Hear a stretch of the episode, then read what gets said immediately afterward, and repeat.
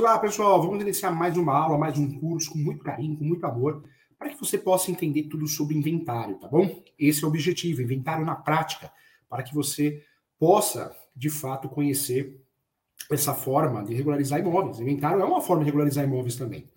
Volto a falar, nós temos um imóvel regular, único e exclusivamente aquele que aparece no cartório de imóveis, onde eu solicito uma certidão de propriedade e essa certidão de propriedade sai no meu nome. Então, eu posso comemorar porque esse imóvel está regularizado. Esse imóvel está regular. Ótimo, posso comemorar. Quando o imóvel não está no meu nome, se eu tenho uma escritura pública, um formal de partilha, uma carta de adjudicação, qualquer outro documento que eu tenha, não é prova de propriedade, é prova de posse. Então, o único documento que prova a propriedade, de fato, é a certidão de matrícula seja transcrição ou matrícula, a certidão de propriedade. Então, muita atenção em relação a isso. Cuidado! O inventário por si só não regulariza o imóvel. Hein? Eu sempre falo isso, né? Objeto de muita confusão, objeto de muitas dúvidas. O inventário por si só, fazer um inventário de um falecido, falecida, que não tinha um imóvel no seu nome, pode ser que, pode ser que não seja o melhor caminho. Pode ser que não seja o melhor caminho, porque fazer um inventário por fazer, você não vai regularizar o imóvel. Essa é a realidade. Né? Você consegue regularizar o imóvel do falecido, da falecida, quando de fato esse imóvel estava no nome do falecido, da falecida. Aí eu consigo regularizar o imóvel através de inventário. Senão, não consigo. Então, muito cuidado em relação a isso, tá bom? Vamos lá, vamos conversar, tem muito assunto aqui. Quando nós falamos de inventário, é, o inventário pode ser feito de forma judicial, judicial, ação judicial. É, eu vou fazer uma ação. No passado, era, o processo era físico. Então eu faria as primeiras declarações, e aí depois das primeiras declarações eu apresentava os documentos do imóvel. Hoje tudo é digital. Eu oriento os meus alunos, eu faço dessa forma, quando eu vou apresentar o inventário, eu não fico fazendo por etapas. Eu já faço uma petição inicial, nessa petição inicial eu já apresento tudo. Eu já apresento o meu pedido, né, o inventário. Já apresento também as primeiras declarações, os bens do falecido, os bens, dinheiro. Eu faço isso. Eu faço isso porque fazer um inventário por partes não é mais necessário. Você pode até fazer, mas vai atrasar o processo. Então eu já faço uma petição completa com as primeiras declarações, que são os imóveis, os bens deixados pelo falecido falecida, já peço a nomeação do inventariante, já também é, já junto documentos, testado de óbitos, RG, CPF do falecido, a falecida, documentos dos herdeiros, certidão de casamento para quem é casado. Eu prefiro fazer dessa forma. É, eu não preciso ficar fazendo por etapa. Ah, primeiro eu peço a abertura do inventário, depois apresento as primeiras declarações. Não, o processo era assim, porque era físico, então iria por etapas. Né? Hoje não, digital você já faz tudo. Celeridade, economia processual, você pode até mencionar que, em virtude da celeridade, do princípio da celeridade, economia e cooperação, eu venho requerer já apresentar na mesma, na mesma, na mesma peça, na exordial, é, o pedido de inventariante, quem vai ser o inventariante. Venho pedir também, já na inicial, é, apresentação das primeiras declarações. Já faço tudo, né, gente? Já faço tudo. Deixo o inventário, a petição de inventário, a ação de inventário mais completa possível. A peça, gente, vai ser feita assim: endereçamento, o juiz, né?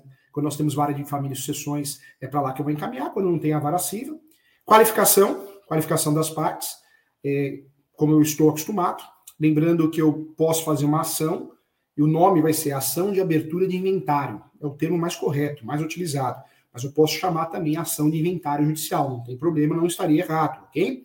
É, nessa ação, eu vou falar dos bens deixados por ocasião do óbito, do nome completo do falecido, nacionalidade, estado civil, CPF, com o último domicílio, eu vou indicar esse, e essa indicação no último domicílio é importante.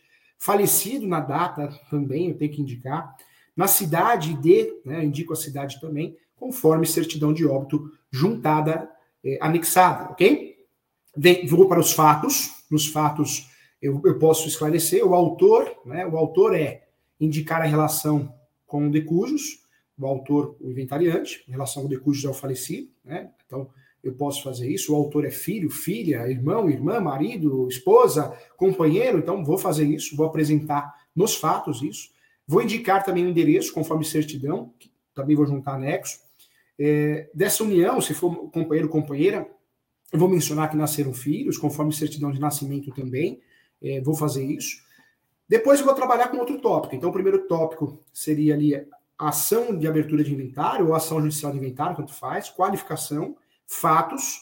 É, o segundo tópico eu vou trabalhar com do inventariante, e aí eu trabalho do inventariante, conforme artigo 660. E aí eu posso escrever de forma simples, atendendo aos requisitos do, dos artigos 500, é, 615, 617 e 660, inciso 1 do CPC, requer a nomeação e indicar o inventariante como, como inventariante. Eu falo sempre para a família, quando eu sou contratado para fazer um inventário, eu oriento você que é advogado advogada, oriento você que vai fazer um inventário, tem que escolher alguém para ser inventariante. Esse negócio de falar, eu não quero, eu não quero, eu não quero, o juiz, a juíza pode nomear um inventariante, ele é pago, né? Ele é pago e, tem inventariante que cobra por esse serviço 10 mil reais por mês, 20 mil reais por mês. Tivemos um caso no escritório que o patrimônio era muito grande do falecido, é, ninguém queria ser inventariante, o juiz nomeou, ele cobrou 35 mil reais mensais para ser inventariante. Então, cuidado, alguém tem que ser inventariante, é fato. É, outro tópico que eu posso abrir da meeira, né? O de cujos era casado em regime de comunhão parcial de bens, separação total de bens, união universal de bens, com quem constituiu o patrimônio e teve tantos filhos, aí junto à certidão constante nos autos. Aí vou mencionar os nomes completos, né? Os nomes dos filhos, nome completo, nacionalidade, estado civil, idade, portador da célula, da célula de identidade, inscrito no CPF tal, residente domiciliado na rua tal, no município endereço eletrônico, que é o e-mail, o qual convivia em regime de bens, um exemplo. Então, faço isso. Depois, eu posso abrir outro tópico dos herdeiros, né? Então, eu, eu abro do meieiro, meieira, depois eu abro dos herdeiros, posso fazer isso também, isso é muito comum, cada um tem um jeito de escrever, mudou muito o processo digital, mas existe essa forma adequada de fazer também, então posso fazer isso também. Então, interessante. É, quero lembrar você também, quando nós fazemos aqui é, a seleção dos herdeiros, eu posso também já trazer os documentos. Né? Já, eu vou falar do herdeiro inventariante, eu posso trabalhar em, ou em tópico separado do inventariante, ou eu menciono o herdeiro inventariante, tanto faz. Inventariante eu vou trabalhar com Estado Civil, é, nacionalidade, Estado Civil, profissão, data de nascimento, escrito no CPF, RG tal, residente domiciliado na rua tal, vou fazer isso. Herdeiro, herdeira 2, herdeiro 3, Trabalho dessa forma, conforme documentos, conforme atestado, é, anexos, né, documentos anexos. Abro um tópico também do espólio, e aí eu posso mencionar, visto que era viúva e, por consequente, era único, é, único possuidor do bem, o espólio é composto por 100% de bem abaixo descrito, por se tratar de bem do, comum do casal. Assim, o espólio deixado pelo inventariante é constituído do seguinte bem. Aí eu vou esclarecer os bens. Aí posso até colocar em caixa alta também. Descrição do bem. O único bem existente no espólio a ser partilhado pelos herdeiros. Coloco lá, doc tal, documento. É, o que, que eu tenho que ter em mente nessa petição de inventário? É, eu sempre apresento os bens do falecido, da falecida. Eu sempre preciso, na petição de inventário, eleger, nomear, pedir para que seja nomeado o inventariante. Eu sempre tenho que apresentar a partilha, né? Mas sempre, gente, inventário foi criado para pagar dívidas. Para pagar as dívidas do falecido ou falecida. Então, o grande objetivo do inventário é esse: pagar as dívidas do falecido ou falecida. Então, eu devo né, abrir um tópico das dívidas e obrigações. E aí eu menciono: a inventariada era, era pessoa simples, aposentada, viúva, numa vida módica, sem luxos e requintes. Eu posso fazer isso, eu gosto de trabalhar dessa forma, peticionar dessa forma, se é o caso, depende do caso concreto, claro. Por sua vez, não deixou nenhuma dívida em seu nome, conforme se comprova as certidões negativas em anexo. Então, é, se não deixou dívida, as certidões negativas tributárias, né, certidões negativas do distribuidor civil, da esfera estadual e federal, é, que vão provar que não tem débitos. São essas certidões. Mas esse tópico das dívidas e obrigações eu tenho que abrir. Se tem dívida, eu pago, o inventário paga. Se não tem, eu menciono que não tem dívida. E depois eu abro um tópico da partilha, que é o chamado plano de partilha. E aí eu trabalho nesse tópico, em caixa alta. O plano de partilha será, será dividido ou será é, dividido em cotas iguais ao único bem deixado pelo falecido, sendo dividido entre todos os herdeiros ou todos os filhos deixados, pois em comum acordo todos é, anuíram. Tem uma formiguinha, o professor está matando a formiguinha aqui, o professor fica comendo doce, né? É, todos anuíram, anuíram, é, anuíram e assim em proceder. Um exemplo. Lembrando que o inventário judicial pode ser consensual, eu posso procurar o Poder Judiciário, não tem briga nenhuma, os herdeiros, o meieiro e a meieira estão de acordo, e o inventário pode ser litigioso, contencioso, tem briga, né? Então, são inventários de formas diferentes. É, eu tenho que seguir o plano de partilha, cara, cara crachá. O artigo 1829, né, ele trata da sucessão legítima, que difere na ordem seguinte. Os descendentes, em decorrência com o cônjuge sobrevivente, é, salvo se casado este com falecido no regime de comunhão universal de bens ou de separação obrigatória de bens. O artigo 1640, parágrafo único, ou, é, ou, ou se no regime da comunhão parcial, o autor da herança não houver deixado bens particulares também. Com isso, gente, na petição, eu vou mencionar. Com isso, requerem que seja efetuada a partilha entre os oito filhos, dois filhos, três filhos. Então, é assim que eu vou trabalhar, né? Vou pedir a partilha, cuja cota parte de cada um equivale a 12,5%, né? 12,5%, se for oito filhos, por exemplo. Com isso, bem, estou usando um exemplo hipotético, tá? É, com isso, bem avaliado no valor tal, 200 mil, 300 mil, 1 milhão, é, atestado, é, atestada por certidão de lançamento do IPTU, né, ou ITR, é, normalmente nós vamos analisar, analisar pelo valor venal, ou valor de referência em alguns estados. Então, vou fazer isso. E aí eu trabalho, finalizando a minha peça, desse modo, requer que seja realizada a partilha com a devida divisão de cotas iguais entre os irmãos herdeiros, e vem com os pedidos em caixa alta. Diante do exposto, requer desse juízo a abertura do inventário. O pedido, gente, é copia e cola mesmo. Mesmo que eu trabalhe com o nome ação de inventário judicial ou ação de abertura de inventário, o pedido vai ser sempre igual. O pedido 1 ou o pedido A, eu vou trabalhar o quê? A abertura do inventário e, consequentemente, a nomeação do requerente inventariante, nomeado para encargo de inventariante na presente ação, deferindo-lhe prestar compromisso vez que é filho do de cujos, escolhido entre irmãos para estar à frente da administração do bem deixado. Poderia ser o companheiro, a companheira, viúva, viúva. Depois o tópico 2 nos pedidos, é o tópico 2 dos pedidos.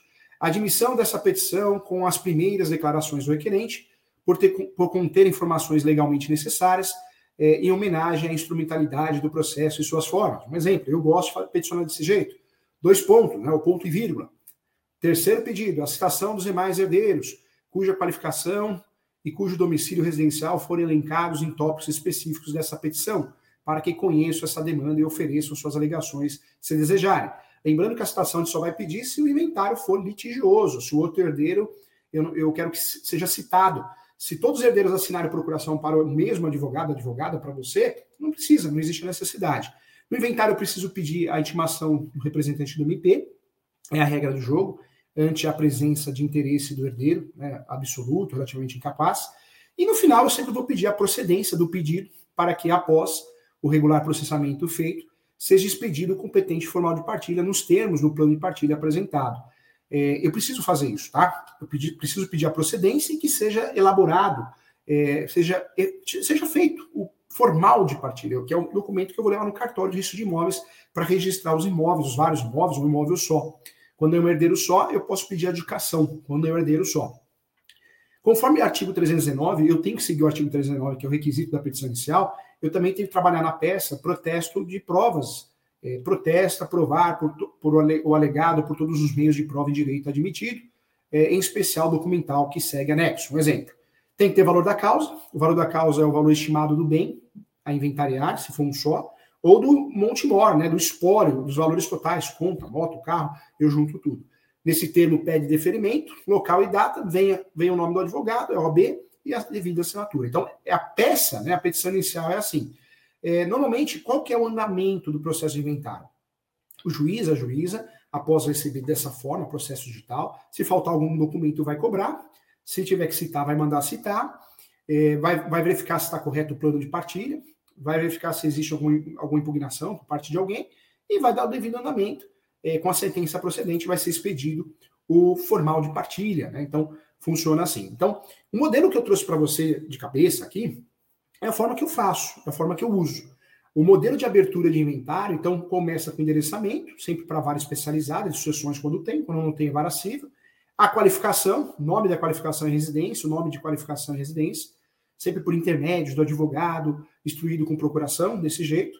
Vou colocar o autor da herança, eu posso abrir um tópico, do autor da herança, consoante a, a, se infere da análise certidão de óbito, documento tal, em data tal, hora, minutos, faleceu, no hospital tal, é, ab intestado, deixando herdeiros, três filhos, conforme comprou certidão de casamento, e 50% dos bens do casal eram inventariados. Um exemplo. Tópico 2, depois do primeiro tópico do autor da herança, do viúvo meiro, da viúva meira. Tópico 3, dos herdeiros. Tópico 4, da descrição dos bens. Tópico 5, das obrigações e dívidas. Aí fala que tem, ou se, ou se tem, fala que tem, né? e paga ela. Se não tem, fala que não tem. E aí eu vou para o pedido. O pedido é a abertura do inventário. Posso pedir justiça gratuita, posso no inventário, na petição de inventário, posso abrir a preliminar, hein? Para pedir prioridade processual, justiça gratuita, uma perícia, eu posso fazer isso também, tá? Na preliminar é antes do mérito, antes dos fatos.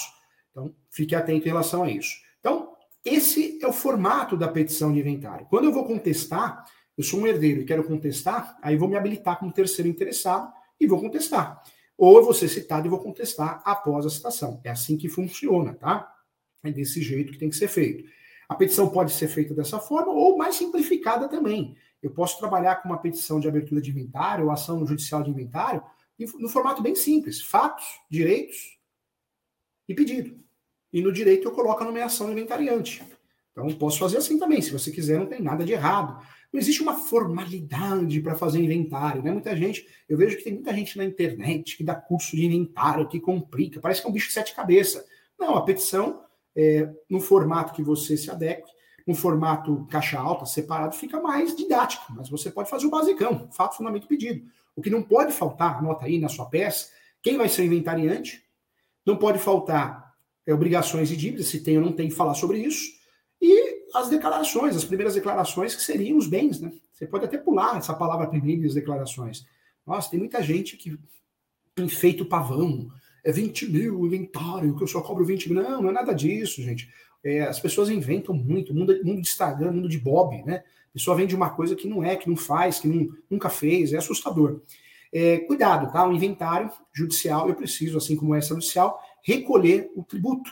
E o tributo é o ITCMD, Imposto sobre Transmissão, o chamado Imposto Causa Mortes e Doação de quaisquer bens ou direitos. O Imposto de Transmissão Causa Mortes e Doação, gente, conhecido como ITCMD, é um tributo estadual, devido por toda pessoa física ou jurídica também que receber bens ou direitos de forma não onerosa.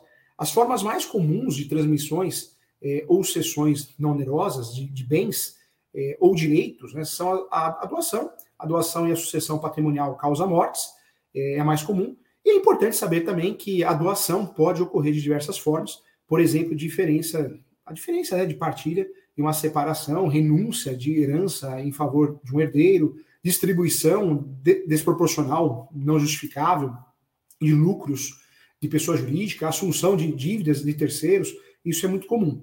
É, a seg segundo a legislação, gente, é, o ITCMD será calculado e recolhido pelo próprio sujeito passivo, é, sem qualquer exame prévio de autoridade administrativa, acontecendo passado, hoje não, por intermédio de declaração de informações econômica fiscal do imposto sobre transmissão causa mortes e doação né, de quaisquer bens e direitos. É, é, gerado, hoje em dia você entra no site da Fazenda, do Estado, e o advogado mesmo, o advogado, o, o corretor, a corretora, a própria parte, ela gera as guias, o sistema é, é autodidata, né? E ele já separa, você já lança quem são os herdeiros, meieiro, meieira, e ele já divide a porcentagem que cada um tem que pagar. Depois você junta isso no processo. Então, embora não exija manifesto prévio, o lançamento feito pelo contribuinte fica sujeito à revisão, claro, posterior, que tem por objetivo de apurar se as informações prestadas pelo sujeito passivo e utilizadas no cálculo do imposto estão corretas. Então, se você, advogado, advogada, corretor, corretora, parte interessada, faz um preenchimento no sistema e calcula, né, paga errado, paga um valor menor, com certeza a Fazenda vai mandar uma notificaçãozinha para fazer a retificação, que não é nem um bicho de sete cabeças, é só fazer a retificação também. Se bem que é difícil errar, hein? É difícil errar porque é muito simples, né? Hoje, é, você fazer o, a declaração, né? Você fazer é muito simples, é, é muito mudou muito, né? É muito facilitado. O advogado, é, o advogado especialista em inventário, é, de fato, ele precisa conhecer os passos do inventário. Então, judicialmente é isso. É, as partes né, contratam um advogado, uma advogada, é, depois de contratar o advogado, a advogada é feita a petição inicial, dentro dos conceitos que nós estudamos aqui, respeitando os direitos das sucessões, Feito o protocolo, a distribuição, o juiz vai pedir para emendar com documentos faltantes, vai pedir para citar se é caso de citar, e posteriormente vai dar o procedimento do pedido e fazer a expedição do formal de partida.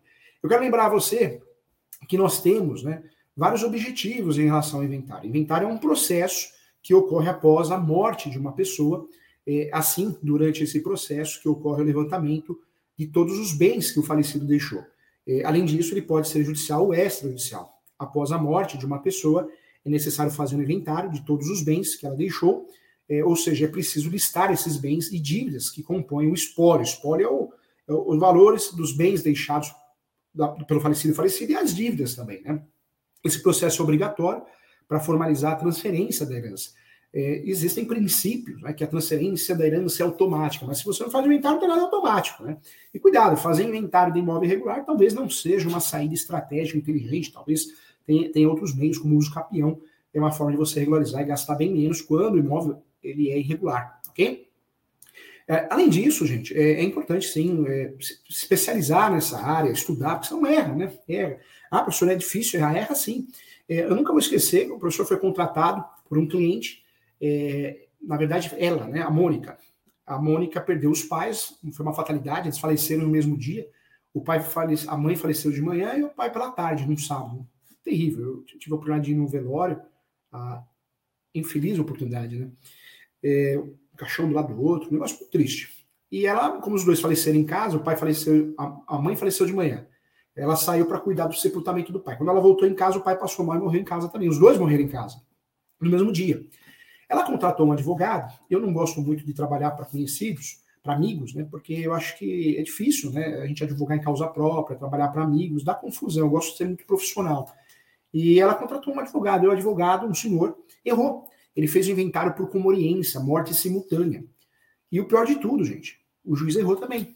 Quando chegou no cartório de imóveis para fazer o registro do formal de partilha, inventário judicial, é, o juiz errou, o advogado errou, o senhor. O que, que aconteceu? É, o cartório falou: não, que absurdo. Um morreu de manhã, outro morreu à tarde, não é comoriência.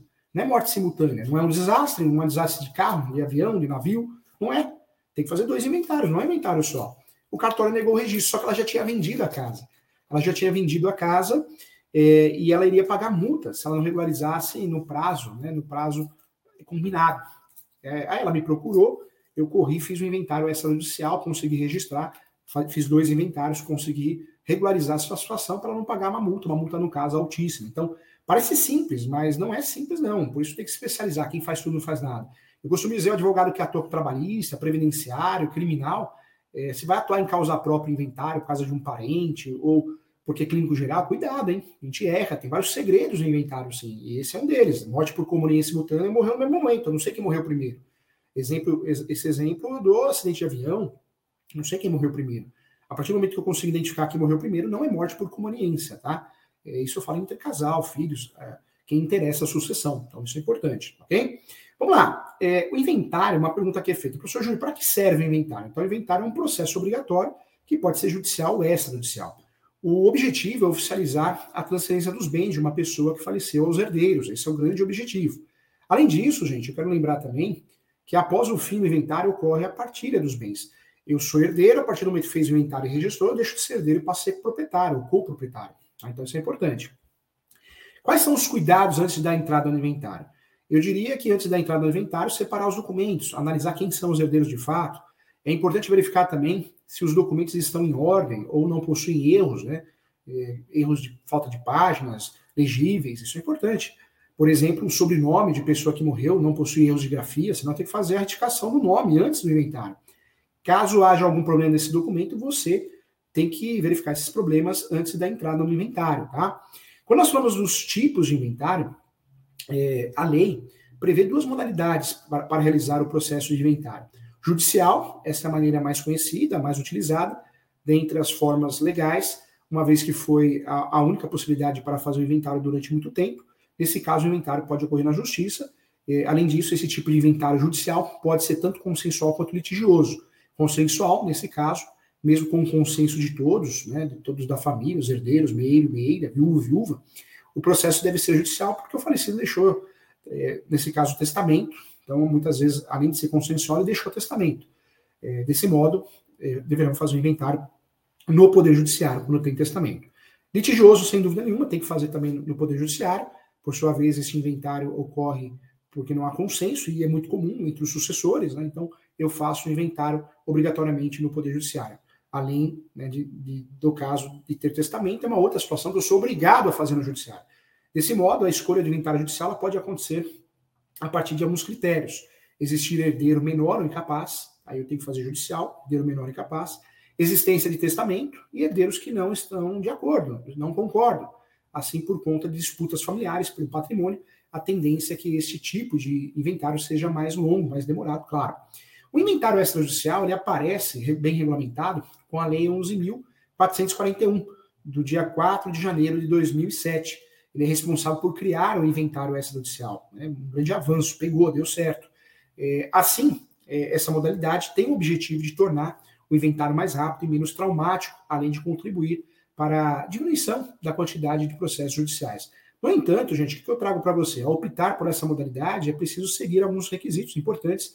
Por exemplo, todos os herdeiros devem estar de acordo com a partilha de bens, não deve ter testamento, conforme já, já falei aqui, não deve existir testamento, e os herdeiros devem ser maiores e capazes, tá? Tem exceções aí. É, assim, para esse tipo de inventário extrajudicial, basta que os herdeiros estejam de acordo e possuam um advogado, né? tem que ter a presença do advogado advogada de forma obrigatória, para que possa entregar os documentos, assinar a escritura pública, o que vai substituir, de fato, é, o formal de partilha é a escritura pública, é importante. Quanto tempo demora o inventário? O inventário extrajudicial é mais rápido? De fato, ele é. Né? Via de regra, o inventário judicial deve terminar algo em torno de 12, 12 meses, um ano. É a média. É, claro que o cartório, se o cartório é lento, o cartório é ruim, qualquer processo vai demorar lá, né? mas em média um ano. No entanto, gente, o juiz pode aumentar esse prazo sim, é, caso tenha que fazer emendas, documentos, seja feita uma habilitação, uma contestação, tá? Então, acontece isso sim. É, o inventário extrajudicial é mais rápido porque, de regra, feita a escritura pública em 10 dias, 15 dias, é muito rápido. Quanto custa fazer o inventário? Antes de listar os possíveis custos né, de um processo de inventário, para que a gente fique sabendo, possa orientar o nosso cliente, é preciso deixar claro que cada caso é um caso. Porque tem casos que eu vou fazer um inventário só, tem casos que para fazer aquele inventário eu preciso fazer um outro. Não posso fazer um inventário e pular as outras mortes, né? Então, quanto mais inventários tem para fazer, mais caro fica. Se eu faço inventário dentro do período de 60 dias, não tem multa. Quem cobra a multa é a Fazenda, não é o Tribunal de Justiça, hein? A multa do ITCMD, né? Então, cuidado. É, o imposto ITCMD, voltando nesse assunto, sempre que você precisar transferir um bem, terá que pagar o ITCMD ou o imposto sobre transmissão de mortes e, e doação. É no inventário, estou falando, ou na doação. Desse modo, gente, você deverá pagar né, esse imposto para transferir o patrimônio da pessoa que faleceu para o nome do herdeiro. É, eu trago para você é, que o ITCMD, cada estado tem uma tabela. São Paulo é 4%, uma tabela fixa. Tem estado que o valor é cobrado proporcional ao monte mora, ao, valor dos bens deixados pelo falecido. Né? Então, o valor ITCMD leva em conta o valor, em regra, do bem é, deixado para o falecido, deixado pelo falecido para os herdeiros, né, retificando aqui. Então, um exemplo, outros estados, Bahia, eu vou usar o exemplo da Bahia, né, se o valor do espólio estiver entre 100 mil e 200 mil, é uma tabela, 100 mil a 200 mil, vai pagar 4% do valor do espólio. Contudo, se morar no Rio de Janeiro, a taxa já é de 5%, São Paulo já é 4%. Então, quando você vai advogar, e hoje a advocacia, eu advogo no Brasil todo, fazendo inventário, fazendo uso capião, atuando no direito civil, no direito imobiliário, você tem que analisar qual que é o valor cobrado por aquele estado, porque tem valores diferentes, tem formas de cobrar diferente. Ou é um valor fixo daquele estado, ou é uma tabela progressiva, dependendo do valor do espólio. Fique atento. Além do tributo que nós recolhemos, quem paga é, são os herdeiros, o viúvo viúva, para a fazenda, tem as custas processuais. No inventário judicial tem as custas processuais para usar o Poder Judiciário, taxa processual. Se eu vou pagar, se eu vou fazer inventário no cartório, eu pago o tabelião de notas, os emolumentos do tabelião de notas. E pago para registrar também, quando eu não tenho justiça gratuita. Então, são gastos que eu tenho. Né? Esse custo se aplica ao inventário. Cada estado do país define os valores dos emolumentos judiciais a serem pagos, inclusive cartorários também, quando eu vou fazer no cartório. Registro, pago as taxas cartorárias, né, chamados emolumentos, tabelião de notas e registro. Honorários advocatícios. Existe a tabela da OB. A tabela da OB é estadual, cada estado tem a sua. A média é de 5 a 10, 20% do monte mora. Esse é o valor que é cobrado, essa é a precificação que é feita. Tá? Cada caso é um caso. É, qual o prazo para abrir o inventário? De acordo com o artigo, o artigo 983 do Código de Processo Civil atual, você tem um prazo de 60 dias para abrir o inventário. E é esse prazo que prevalece, tá? No entanto, esse processo se aplica tanto à abertura quanto ao pagamento também do imposto de transmissão causa-mortes né, e doações. É importante lembrar disso. É, é importante também que, que você, é, você, o seu cliente, apresente os documentos necessários para dar entrada no inventário o mais rápido possível também. Então, isso também é fundamental. É, qual o prazo do inventário durante a época da pandemia? Né? Na, na verdade, nós tivemos a Lei 14.010, que ela acabou postergando né? o prazo de dois meses para dar entrada, ficou suspenso até o dia 30 de outubro de 2020. Já passou muito tempo, né? É, alguns dizem que já estamos vivendo a fase pós-pandemia, ainda estamos na pandemia, mas lá atrás, né, é só para você saber que tivemos essa interferência, já faz muito tempo, né, já faz aí muitos anos, mas para você tá, saber, porque às vezes você é contratado, às vezes você vai fazer um inventário e ocorreu o falecimento na época da pandemia. Então, um ponto importante. Como funciona o processo de inventário da herança, então? Passo a passo. Vamos lá, juntos aqui, ó. Vamos pensar juntos aqui. Contratação do advogado, tem que ter advogado advogado. Apurar a existência de testamento, tem que analisar. Eu analiso isso através da certidão negativa de, do colégio notarial. É lá que eu vou localizar se tem testamento ou não. O, o meu cliente, eu vou pagar por isso. Vou apurar o patrimônio, vou levantar documentação, certidão de propriedade, documento dos veículos, extrato bancário, para ver se tem dinheiro na conta corrente, conta poupança. É, depois de apurar o patrimônio, eu vou decidir se o inventário será judicial ou extrajudicial. Vou escolher quem é o inventariante. Se tiver dívidas, eu vou negociar essas dívidas se existirem, vou pagar com o dinheiro do, do espólio do falecido. Se não tiverem, vou legar isso na peça. Vou decidir né, como farão a partilha de bens, conforme regras previstas no Código Civil. Vou pagar os tributos, né, os impostos, e vou emitir o formal de partilha ou escritura pública. Esses são os passos a passos tá, que devem ser feitos. É, o advogado é importante que ele conheça o assunto, né, o advogado advogada, apurar a existência do patrimônio, isso é fundamental. Os documentos necessários para dar entrada no inventário do falecido, certidão de óbito, RG e CPF, anota aí. Certidão de casamento e certidão de pacto antinupcial, se tiver, ambas atualizadas na hipótese de casamento. Escritura pública de união estável, se tiver, atualizada na hipótese de união estável. Certidão de nascimento atualizada na hipótese do falecido ser solteiro. Certidão também de casamento averbada, averbada com a declaração de divórcio, na hipótese de divórcio. É, comprovante de residência do último imóvel. Certidão inexistência de um testamento emitida pelo Colégio Notarial do Brasil é obrigatória essa certidão, inventário. Certidões negativas de débitos com a União, Estado e município, são certidões negativas. Em relação aos herdeiros, cópia de RG CPF, certidão de nascimento atualizada na, na hipótese de solteiro, menor ou incapaz, escritura pública de união estável atualizada na hipótese, na hipótese de união estável, certidão de casamento atualizada na hipótese de casamento. E certidão é, de casamento averbada com declaração de divórcio na hipótese de divórcio. Em relação aos documentos e bens deixados pelo falecido, escritura pública, certidão de matrícula atualizada ou de propriedade, é, certidão de ônus reais emitida pelo cartório de registro de imóveis, guia de IPTU ou outro documento do município onde conste o valor estimado do imóvel, certidão negativa de débitos municipais também relacionadas ao imóvel urbano, certidão negativa de débitos federais relacionada ao imóvel rural emitida pela é, Secretaria da Receita Federal, Ministério da Fazenda, certidão do cadastro do imóvel rural, CECIRO, emitido pelo INCRA, em relação a bens móveis, é, comprovante de propriedade ou direito, documento de veículo, extratos bancários, notas fiscais de joias e bens, etc. No geral, esses documentos é o que você vai utilizar. É, também é necessário, é, nessa lista, testamento, se é que tem, certidão de curatela e outros também. Isso é importante também dentro dessa lista, tá? Inventariante, quais são as responsabilidades? Né? É importante você saber escolher, vamos, vamos trabalhar aqui, veja como escolher. O inventariante, gente, é a pessoa responsável, responsável é, por administrar o espólio. Não faz muita coisa, mas é o responsável por administrar o espólio, alugar, receber aluguel, né, receber participação dos valores, dos lucros da empresa. Então, a assinatura constará no termo de compromisso firmado no processo judicial perante o juiz, tá? É, portanto, gente, a formação de um inventariante é a de assumir as obrigações resultados resultantes né, do, do patrimônio representá-lo ativamente ou passivamente e também se empenhar para atender é, determinações advindas do processo, tá?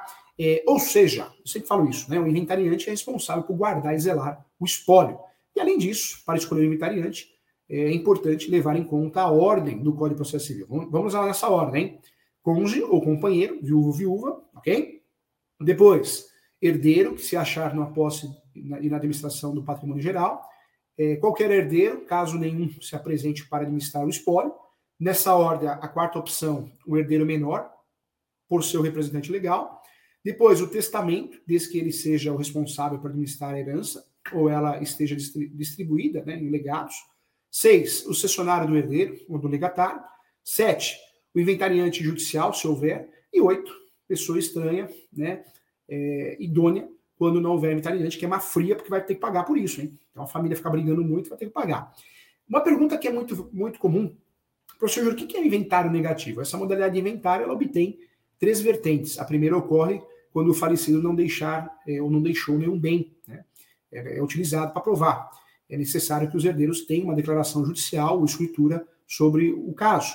A segunda vertente ocorre quando o decurso não deixa bens algum, porém deixa algumas dívidas, e nesse, nesse caso os sucessores devem, devem sim é, ter uma certidão atestando que não há bens para serem partilhados. E a terceira, eu diria, a terceira situação que pode ocorrer, por sua vez, ocorre quando há um patrimônio, mas esse não é suficiente para arcar com as dívidas que ele deixou, então é uma, uma, uma prova, uma forma de, de eu poder, é, fazendo isso, evitar problemas como herdeiro, herdeira, viúvo, viúvo. Tá? Então, isso é importante é, usar dessa forma. É, é, possível fazer o arrolamento? É possível. Existem dois tipos de arrolamento, que é um inventário mais simplificado. O simples e o sumário. Tá? O arrolamento simples é uma forma mais rápida é, de, de, partilhar os bens, é fato. É, nesse caso, leva-se em consideração o valor final do patrimônio deixado e o acordo feito entre os herdeiros também. Além disso, outro ponto importante que eu queria trabalhar com você, gente, isso é importante, ele pode ser aplicado ao pedido de adjudicação, quando houver um único bem, um único herdeiro, tá bom? Pode ser feito isso também. Contudo, no arrolamento simples, o total dos valores, né, dos bens, deve ser igual ou inferior a mil salários mínimos. Essa é a regra, tá? Essa é a regra do jogo. O arrolamento sumário, por sua vez, simplifica ainda mais o processo de inventariante ou de inventariar o espólio, já que tem como requisito que todos os herdeiros sejam maiores e capazes e estejam de acordo com a partilha de bens do patrimônio também. Além disso, gente, diferente do arrolamento simples, não possui um teto, né, quanto ao valor também. Outra pergunta que é muito comum fizeram também para mim na aula é o que acontece quando o herdeiro não concorda com a partilha de bens? Na verdade, quando isso acontece, a partilha de bens deve respeitar o que está determinado na legislação, na lei. Portanto, o juiz não pode inventar moda, o juiz, a juíza. O juiz não avalia questões pessoais no processo de inventário. O juiz analisa o que está na lei. Vai ser feita cara crachá. Tá? Assim, qualquer eh, herdeiro tem os direitos garantidos, desde que sejam conciliados com um acordo feito judicialmente. Tá? Então, isso é importante também. Então, importante. Professor, esqueci um, um bem. Fiz o inventário, esqueci um bem. Faz a sobrepartilha. Sobrepartilha é para isso. Professor Júlio, é, apareceu um herdeiro novo. Meu cliente é esse herdeiro novo que foi omitido. Um filho novo que apareceu, que o falecido não sabia, a falecida não sabia tem que fazer uma petição de herança. O nome da ação, petição de herança, para pedir a nulidade de tudo e partilhar de novo, porque foi partilhado da forma errada. É, e o alvará judicial, o alvará judicial pode ser feito, né, pode ser feito sim, é, no lugar do inventário, para levantamento de valores, valores em bancos, FGTS, bens de pequeno valor. Quando eu vou solicitar o alvará judicial, o pedido de alvará judicial ele pode ser feito pelo interessado e levantar valores depositados em contas bancárias em nome da pessoa já falecida. É, não pode ter litígios, tem outros herdeiros. Né? De modo geral, o requerimento ele é feito pela viúva ou pelos herdeiros para que o juiz demonstre a existência dos valores ou dos bens a serem negociados. Tá? Essa é a ideia mais comum.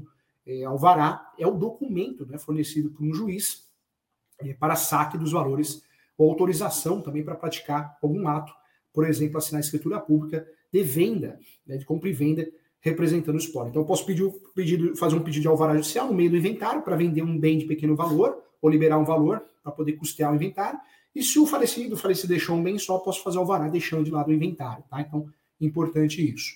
É, quero lembrar você, quando eu não sei é, o dinheiro que o falecido deixou, tem meios para descobrir. É, posso fazer o processo judicial, sendo nomeado inventariante, eu posso ter acesso a essas informações. Dá para quebrar esse sigilo, né? E quando eu vou procurar o cartório, eu posso fazer uma escritura pública de inventariante também. Quando eu preciso pedir o inventário judicial, o inventário não, o alvará judicial, é, pedir sempre que a liberação é, precisa liberar um saque, movimentações, valores ou venda de compra de bens que esteja em nome da pessoa que não tinha condições de assinar o documento, tá?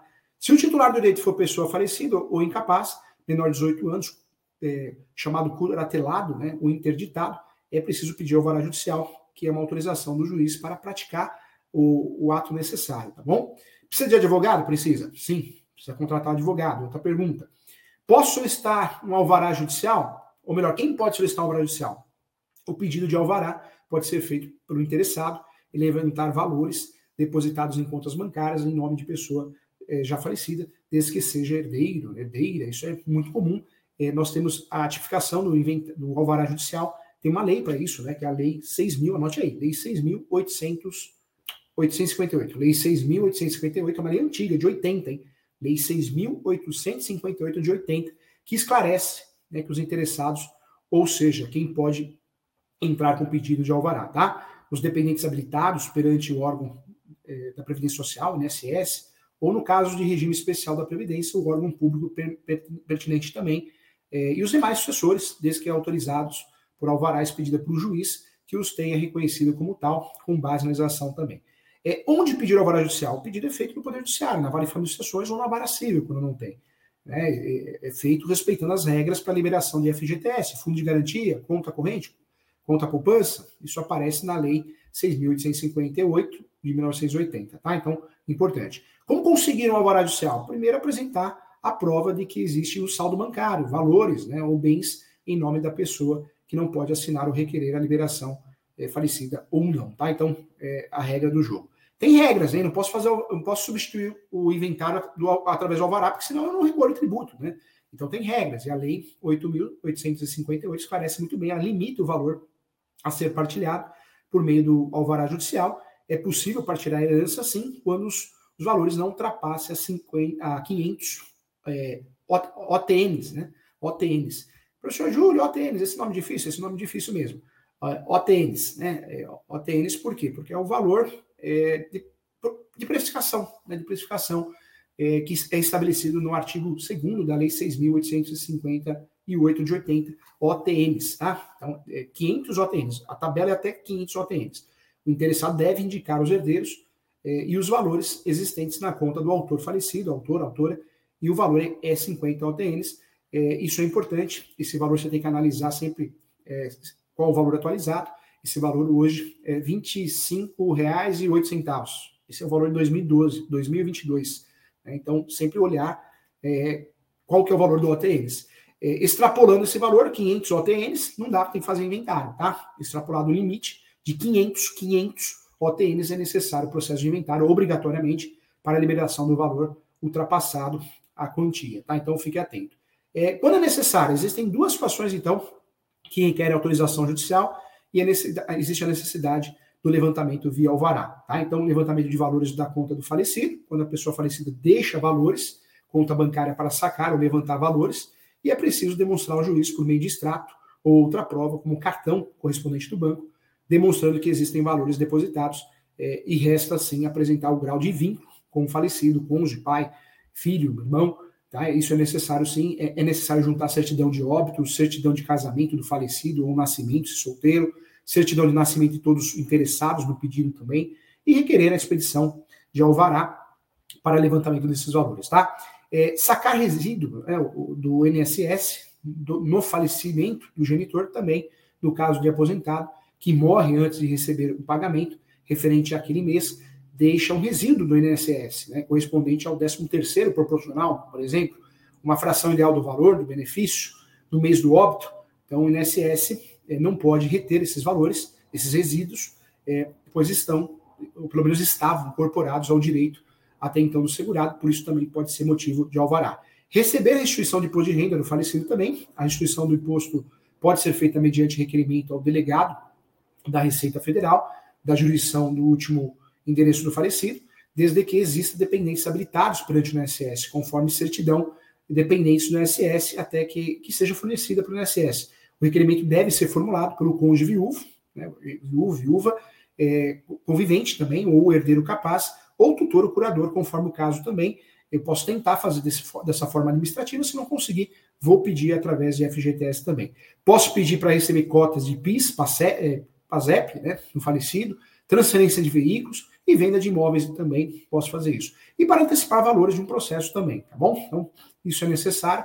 Lembrando que o alvará judicial, normalmente as tabelas da OB, assim como o inventário, o, normalmente é cobrado 20% sobre os valores levantados, tá? Cada tabela da OB tem diferenças, algumas falam um valor menor, a média é 20%. Agora é cobrada a precificação 20% sobre o valor deixado sobre o Monte Mor, ok? Então, legal. Bacana, hein? Mais uma aula com muito carinho para você. Tem perguntas?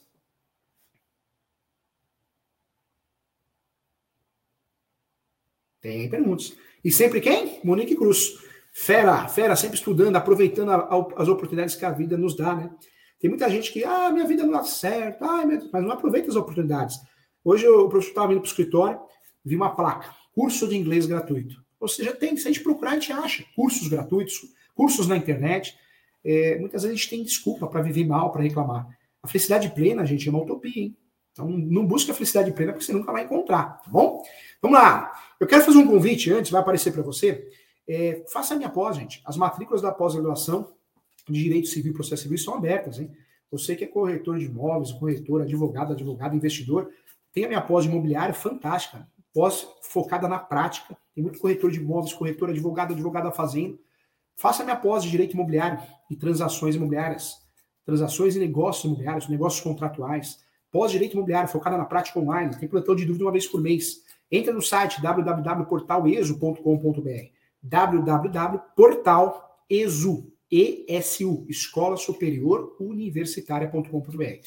Entra lá. Siga o professor nas redes sociais, no Instagram, professor.julio.sanches. Siga no meu canal do YouTube, professor Júlio César Sanches. Muitas aulas, cursos gratuitos, palestras, webinários. Meu e-mail é julio.professor.direito.gmail.com. WhatsApp profissional 11 99685 3891. E o telefone fixo do escritório para você agendar mentorias, se o professor corrige peça, teses, recursos, treino para você para uma audiência, treino você para uma sustentação oral. O telefone é o 2061 5649. 2061 5649. Eu atendo o Brasil todo, ou presencial ou online, tá bom? Legal, vamos voltar para a pergunta então. Bacana. A Monique Cruz pergunta: herdeiros que querem vender através de uma cessão de direitos hereditários. Nesse caso, o comprador terá que pagar o ITCMD? Olha só, Monique, é, nós temos os direitos hereditários e os direitos possessórios. Quando eu for fazer direitos hereditários, o que, que eu preciso fazer? A compra e venda de direitos hereditários para quem está comprando ou para quem está vendendo? É muito importante que tenha a anuência de todos os herdeiros. Quando eu compro direitos hereditários da forma equivocada, né, ou seja, por instrumento particular, ou não tem anuência de, do, do herdeiro, Gente, eu estou dando um tiro no pé. Sabe por quê? Porque eu não estou comprando nada, não é válido. É, sempre que eu for comprar direitos hereditários, se eu sou o terceiro, eu posso fazer isso. Mas tem que ser por escritura pública. Tem que ser por escritura pública e também tem que ter assinatura de todos os herdeiros. Então, tem que ter.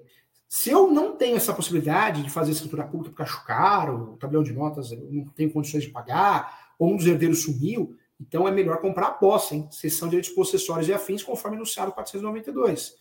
É, é importante, né? É importante é, falar sobre isso, porque comprar errado você não está comprando nada. Depois você vai fazer um uso capião, alguma coisa, é, você não tem é, um reconhecimento, né? É, um reconhecimento que esse documento tenha valor, é, como justo título e boa fé. Então, cuidado, tá? Em relação à sua pergunta, muito inteligente como sempre, é, a sessão de direitos possessórios não paga ITCMD, não. A sessão de direitos hereditários, o ideal, né, o ITCMD, imposto de transmissão, causa mortes e doação de quaisquer bens ou direitos, é um imposto cobrado nesse tipo de situação. Então, o ideal é recolher sim. Tanto é que o tabelião de notas só vai lavrar a escritura pública de sessão de direitos hereditários, é, ele é um fiscal, fiscal também dos tributos, ele vai exigir que você faça o recolhimento o ITCMD deve ser pago pelo cessionário. Né? Então, eh, se a transação for onerosa, paga. Se não for onerosa, não paga. Então, vamos dizer que eu estou fazendo a cessão de direitos hereditários para você, minha irmã, os outros irmãos também, mas não onerosa. Não tem TCMD. Essa é a regra do jogo. Se nós estamos falando de uma transação que é onerosa, um irmão está comprando ou um terceiro está comprando, nós temos que pagar sim, tá bom? Então, também um tema muito importante. Quando nós falamos de cessão de direitos hereditários, é o contrato para compra e venda de direitos hereditários, de herança por parte dos herdeiros ou de um terceiro. É o direito que as pessoas é, que vão herdar algum bem têm de recebê-lo, ou seja, é a transferência de bens ou direitos de um patrimônio após o falecimento de um ente querido, tá?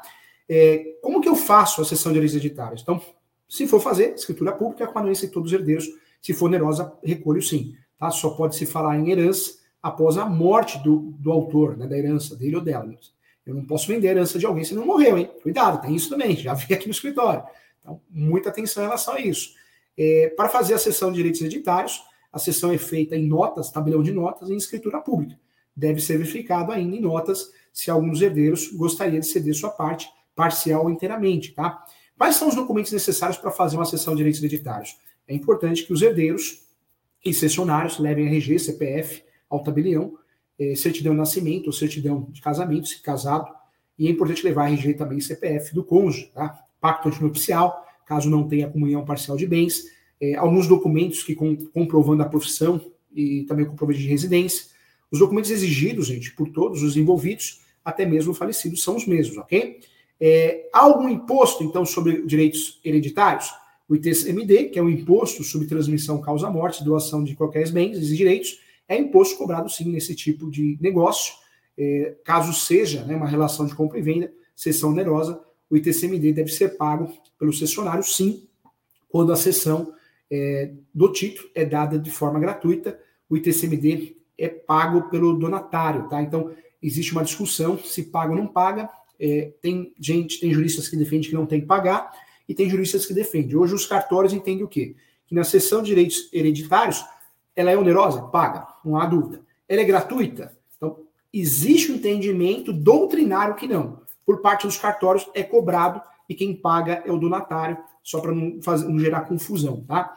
É, se alguém né, que lhe substitua na sessão, o tributo é pago pelo fiduciário e, por fim, em caso de herança, o herdeiro é quem paga o imposto, tá? Esse imposto é pago em dois momentos, no recebimento da herança e também na cessão de direitos hereditários.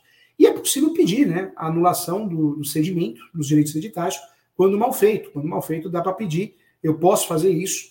É, é possível pedir anulação. De fato, há um período de quatro anos para que o credor solicite à justiça a anulação da cessão de direitos hereditários. Isso ocorre principalmente quando há fraude contra os credores envolvidos no processo. Então, tem quatro anos, esse é o prazo para pedir para poder fazer isso, tá bom? Então, importante aí. Legal, né? Agora sim você está craque sobre o assunto, acho que ninguém te engana mais, dá para poder fazer uma consultoria muito bem feita aí. Um abraço, muito obrigado. Tem mais perguntas? Vamos ver. Tem mais perguntas, a Monique. Quais são as formas que o comprador teria para regularizar o imóvel com, comprado de herdeiro? Inventário. Quando nós falamos de, de inventário, eu, eu compro sessão de direitos hereditários de um herdeiro, né? De todos os herdeiros. Eu faço inventário no lugar dele. É o ideal. Posso até trabalhar com uso capião, né? Se, se eu tenho a posse, mas se você vai trabalhar com uso capião, é melhor pensar em sessão de direitos possessórios com cláusula de posse. Mesmo porque se o contrato não foi feito da forma correta, sessão de direitos hereditários, igual nós falamos, escritura pública, doença de todos os herdeiros, pode ser que o judiciário nem reconheça como justo título boa-fé, porque não cumpre o artigo 108, tá bom? Olha o Cleito aqui. Na petição de inventário, coloca o, coloca o valor da causa. Coloca o valor da causa de forma obrigatória, tá? Qual é o valor da causa? Do bem deixado, se for um único bem. Ou do multimor. E todos os bens deixados pelo falecido. Somo tudo e é esse é o valor da causa. Artigo 319. Pedro Natal. Professor, é possível exigir o inventário após a morte dos pais, depois de três anos, dada da morte? Os irmãos ocupam os bens da minha mãe e não quer fazer inventário, deixando os, os demais irmãos de fora. É possível. O inventário eu tenho que fazer ele dentro do prazo de 60 dias para não pagar a multa do ITCMD. Mas eu posso fazer a vida inteira, inventário de um falecido ou falecida. Só que eu vou pagar a multa. E a multa fica maior ainda, superior, é, a partir de 180 dias. Então, não é porque eu tenho que fazer inventário em 60 dias se não posso fazer mais. Eu posso fazer depois desse prazo, mas fica mais oneroso, mais caro, entendeu? É, e quem tem a posse, gente, precisa tomar cuidado, porque quem tem a posse exclusiva, um herdeiro tem a posse exclusiva, hoje tem um entendimento do Superior Tribunal de Justiça que pode fazer uso capião, né? Por isso tem que fazer o inventário quanto antes, se você não quer perder os seus direitos de herança. É, existe ação de arbitramento de aluguel, para cobrar aluguel do herdeiro que está no imóvel, existe ação de extinção de condomínio, quando um herdeiro quer vender, o outro não quer, então eu peço que seja feita a venda judicial, tá bom? Olha o Pedro Natal aqui. Tem, opa, pode voltar a pergunta do Pedro, pode voltar. Tem como entrar com uma ação para exigir o inventário? Não tem como entrar com uma ação, não precisa disso. Ah, o herdeiro não quer fazer inventário, vou fazer uma ação de obrigação de fazer. Não. O herdeiro não quer fazer inventário? Faz você. Faz o interessado, faz o herdeiro que quer fazer, faz o viúva, a viúva. E aí pede para citar esse herdeiro é, esse herdeiro que não quer fazer. Esse herdeiro, esse viúvo, esse herdeiro, não precisa da ação obrigação de fazer. Faz inventário judicial, judicial litigioso. Tá bom? Legal. Vamos lá, mais uma. A Clarissa. É, professor, se alguém de, deve para o espólio, não pode terminar o inventário sem receber essa conta? Na verdade, eu preciso levantar. É, quando eu vou fazer o inventário, eu preciso fazer o levantamento do falecido a falecida, quais dívidas ele deixou. Esses levantamentos são feitos através das certidões do distribuidor civil, da esfera estadual, da esfera federal. É, quando tem um credor, esse credor fica sabendo do inventário porque é público, em regra, ele tem que se habilitar nesse processo. Ele pode se habilitar, ele pode contestar, né? ele pode falar, opa, tem que me pagar aqui, tá bom? Legal. O imposto municipal não é pago no inventário? Não. É pago só imposto estadual, ITCMD. O municipal na transação né, de compra e venda, tá bom? Legal. Gente, que aula, hein? Fantástico. Quero agradecer a todos, quero convidar todo mundo, você que tem interesse em fazer minha pós-graduação, que fazer. É, entra no site www, tem muitos cursos gratuitos, gente. Tem vários cursos gratuitos na Escola Superior Universitária. Você que é corretor de imóveis, corretor, advogado, advogada, simpatizante, faz os cursos gratuitos, tem vários webinários, palestras gratuitas. Entra no site, gente. Após de Direito Civil, Processo Civil, você aprende a cobrar. Você aprende a cobrar honorários. Você aprende a advogar na pós-direito civil, processo civil. Tem a pós-direito imobiliário que é fantástica. Qualquer corretor, corretor, advogado, advogado que atua no ramo, fala que atua, tem que fazer. É online, gente. E o custo é 958,80, gente. Não é o valor da parcela, é um valor que você ainda parcela. 958,80 é parcelado. Tanto curso besta na internet, gente. Tem juiz que quer ensinar o advogado a ficar milionário, tem cartorário que quer ensinar os grandes honorários de advocacia. Engraçado que todo mundo, todo mundo ensina os grandes honorários de advocacia, os grandes honorários da, da corretagem, mas você vai ver nem corretor é, nem corretor de imóveis é, nem advogado é é um mundo de golpes, né? Cai quem quer. Os falsos profetas, os falsos, falsos profetas, os coaches, né? Quando você vai contratar o curso de alguém, vê se essa pessoa já tem alguma ação no nome, né? Porque ela está ensinando uma coisa que ela nem sabe fazer, né? Então, nós temos hoje, um, de fato, muita gente na internet, eu me formo e já saio dando curso. Curso caro. Né? Então, tudo bem, conhecimento é muito bom, mas siga conselhos que você confie, confie né? como o Cresce, o B, professores que você confie, doutrinadores de livros, porque se você for acreditar em todo mundo, você fica doido, porque tem gente ensinando errado, o YouTube está muito poluído, hein, gente? O que tem informação errada, outro dia uma moça que eu atendi falou assim, nossa, eu fui pegar uma receita no, no YouTube, professor, o bolo explodiu. Ou seja, a pessoa que ensinou fazer bolo no YouTube não sabia fazer bolo, né? Ensinou errado, então cuidado, tá? Cuidado com os falsos profetas. Pensa comigo, ninguém vai ensinar você a ganhar dinheiro, não, gente. Isso não existe, principalmente se a pessoa não ganha. É, eu falo que eu, eu, tenho como exemplo aqui, gente, tem um coach, um coach famosíssimo que aparece na televisão. Poxa, o professor Júlio fez uma ação de despejo contra ele, porque ele morava numa, num imóvel e não pagava aluguel há 12 meses, gente, há 12 meses. E aí eu, eu fiz ação de despejo porque o proprietário do imóvel é, quis despejar, não paga aluguel. Só que fazendo essa ação, descobri que ele não pagava o carro luxuoso. Então, cuidado, tá? Não acredite em vida de Instagram a vida perfeita, maravilhosa, sou rico, sou rico, sou lindo, sou linda. Não acredita nisso, não, tá? Não cai em golpe, não, tá bom? É, a pessoa, para ensinar você a ganhar dinheiro em alguma coisa, ela tem que ter ganhado dinheiro nessa coisa, né? E ela tem que ser profissional da área. Então, como que eu vou ensinar você a ganhar dinheiro se eu nem corretor eu sou, corretora? Nem advogado eu sou, advogado eu sou.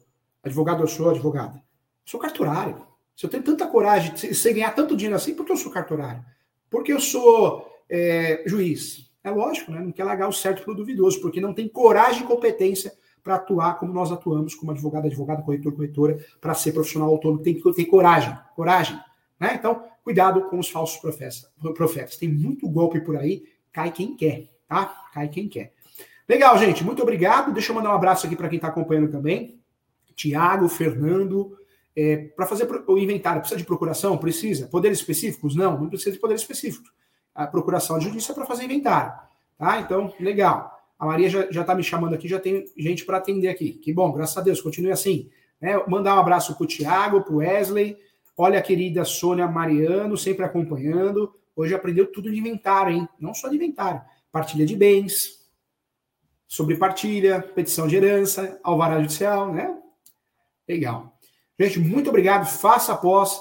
Me acompanhe no canal do YouTube é fundamental para que você tenha sucesso, tá bom? Para que você tenha sucesso, e, não é só sucesso, atuar bem, ajudar o seu cliente, ser um bom profissional. É tão gostoso a gente ser um bom profissional, entender o que está fazendo, seja honesto, seja do bem. para de falar mal do colega, para de falar mal dos outros, para de fazer maldade, faz o bem, tá? Faz o bem. É, é importante que você faça o bem. Ajuda uma pessoa por dia, faz elogio, faz elogio para sua esposa, para o marido, para a filha, para o filho. As pessoas estão precisando mais de elogios, tá bom? Aproveite que isso aqui é uma passagem curta, gente. Um abraço, não cai em golpe, não. Cuidado com esses coach. Tudo estelionatário. Você vai ver, não é rico nada, não. É golpista. E os que ficaram ricos, ficaram ricos tanto golpe que deram. Cuidado. Abraço. Tchau.